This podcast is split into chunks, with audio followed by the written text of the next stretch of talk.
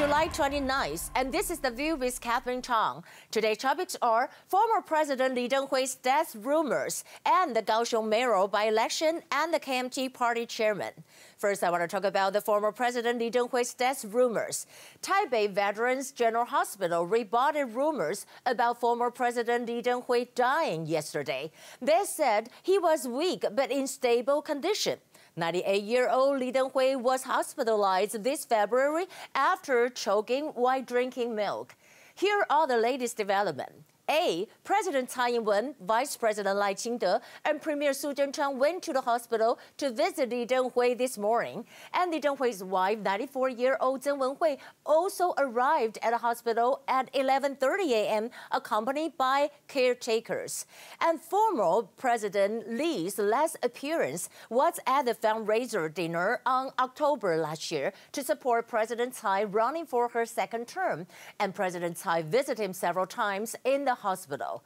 See, I want to talk about former President Chen Shui-bian, who was released on medical parole, expressed his concern this morning. And he said the last time he visited Deng Hui was on Li's uh, 95 birthday, and uh, that was two years ago.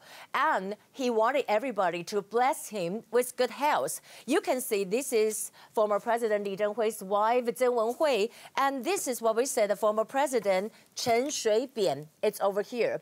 And what happened about the rumors last night? According to the source, it was originally from the internet. Someone posted a photo of Taipei Veterans General Hospital and said there was a crowd of press waiting outside. And some people even post fake obituaries. Moreover, a media company reported a death and they later said they were hacked. Well, the whole thing is just a mess. Li was Taiwan's president for 12 years and now he's already 98 years old. We wish him all the best. Second issue I want to talk about the Kaohsiung mayoral by-election and the KMT party chairman.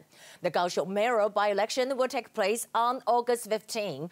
This election is closely related with the KMT party chairman elections in May next year.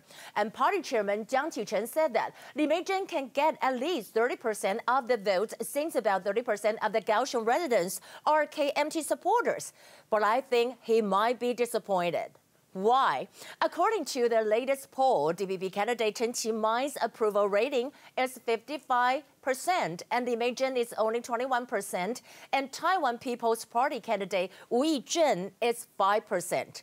According to the poll, the Meizhen might not be able to get 30% of the votes. Of course, there are still many variables to observe. One of them is the actions of former Kaohsiung Mayor Han Kuo-yu.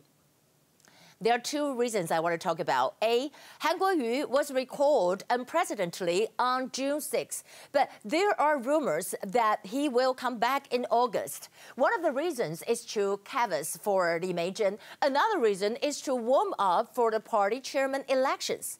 B. Who will run for the KMT party chairman? Well, except for Han Kuo-yu and the current chairman Jiang Qichen, it is likely that the former chairman Zhu Lilun will run for it. However, Jiang Qichen's battle to protect his position as chairman will be starting on this Friday, July 31st, because the Kaohsiung City Council Speaker elections will take place on that day, and Jiang Qichen has promised to step down as chairman if the county loses this election. Well, we will know about the result in two days. Here are the top stories. Today we have zero confirmed cases and good news for the Thai migrant worker case. All 189 people have tested negative. We're talking about Hong Kong issue. Hong Kong law professor Benny Dai, Dai Yaoting, sacked by university over conviction uh, for the Occupy protest. And the decision made by the University of Hong Kong's Governing Council after a vote of 18 to 2 on Tuesday reversed a previous report by the uh, Senate of the university to keep the position of Dai. And he was sentenced to 16 months in prison last year for two public recent offenses related to the 2014 Occupy Central Zhanzhong And we're talking about that, but he has been out on bail while this case is under appeal. In response to the dismissal, Benny Dai wrote on Facebook and said, It marks the end of academic freedom in Hong Kong. If there is still any doubt of uh, advancement of the one country, one system in a territory, he said that my case should be able to remove it. Besides that, the Hong Kong government may postpone legislative council elections in September. According to local media citing sources, Hong Kong Chief Executive Carrie Lam is considering postponing the election for a year amid a recent surge in coronavirus cases. The government could declare an election delay in early August. But I think that is just an excuse. And on the other hand, U.S. banks refuse accounts of senior Hong Kong officials. Hong Kong Executive Council convener Bernard Chen, Chen Zhisi, revealed that my U.S. account, you know, bank account was closed shortly because before the passage of national security law. And he said they don't want to deal with someone who has political exposure. Well, even the HSBC of UK doesn't want to deal with him. Well, however, this is not the only case. We can say that prominent Hong Kong uh, activist Joshua Wong, who has been arrested several times for his involvement in protests, claimed that he had already been questioned by HSBC over his income. You know, I think this is ridiculous because, you know, banking, it's a very personal matter. I really don't think that the national security law or any law should get involved in banking issues. Other than that, it is great to see that the U.S. and Australian officials reaffirm Taiwan's role in Indo-Pacific region. And during the 30s, we're talking about these 30th Australian-U.S. ministerial consultations on Tuesday. The American and Australian foreign affairs and defense officials expressed support for the Taiwan's meaningful participation as an observer or guest in international organizations where statehood is not a prerequisite.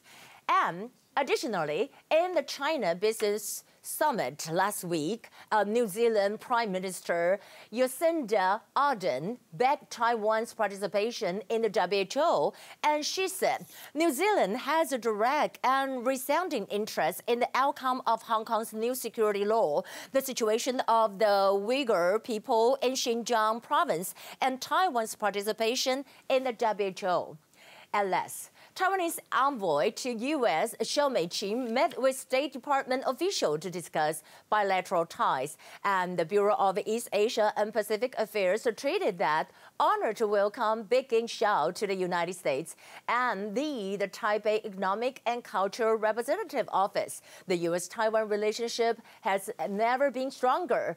Great discussions on Taiwan's success in addressing COVID-19 and opportunity to strengthen our economic and people-to-people ties in the end, well, I want to share something interesting to you. Um, over here, you can see that uh, the DPP legislature Lai Pingyu posed a very sexy photo of herself in a very low-cut outfit. Remember, a few days ago, we uh, talked about the mother-in-law of KMT candidate for Kaohsiung mayoral by-election, Li Meizhen, said that if she lied about what she said, then her breasts could get smaller. So people are now saying that Lai Pingyu must be a very honest person. Do you get a point? Okay, that would be the view for today. I'm Catherine Chang. I hope you have a nice night. I'll see you tomorrow.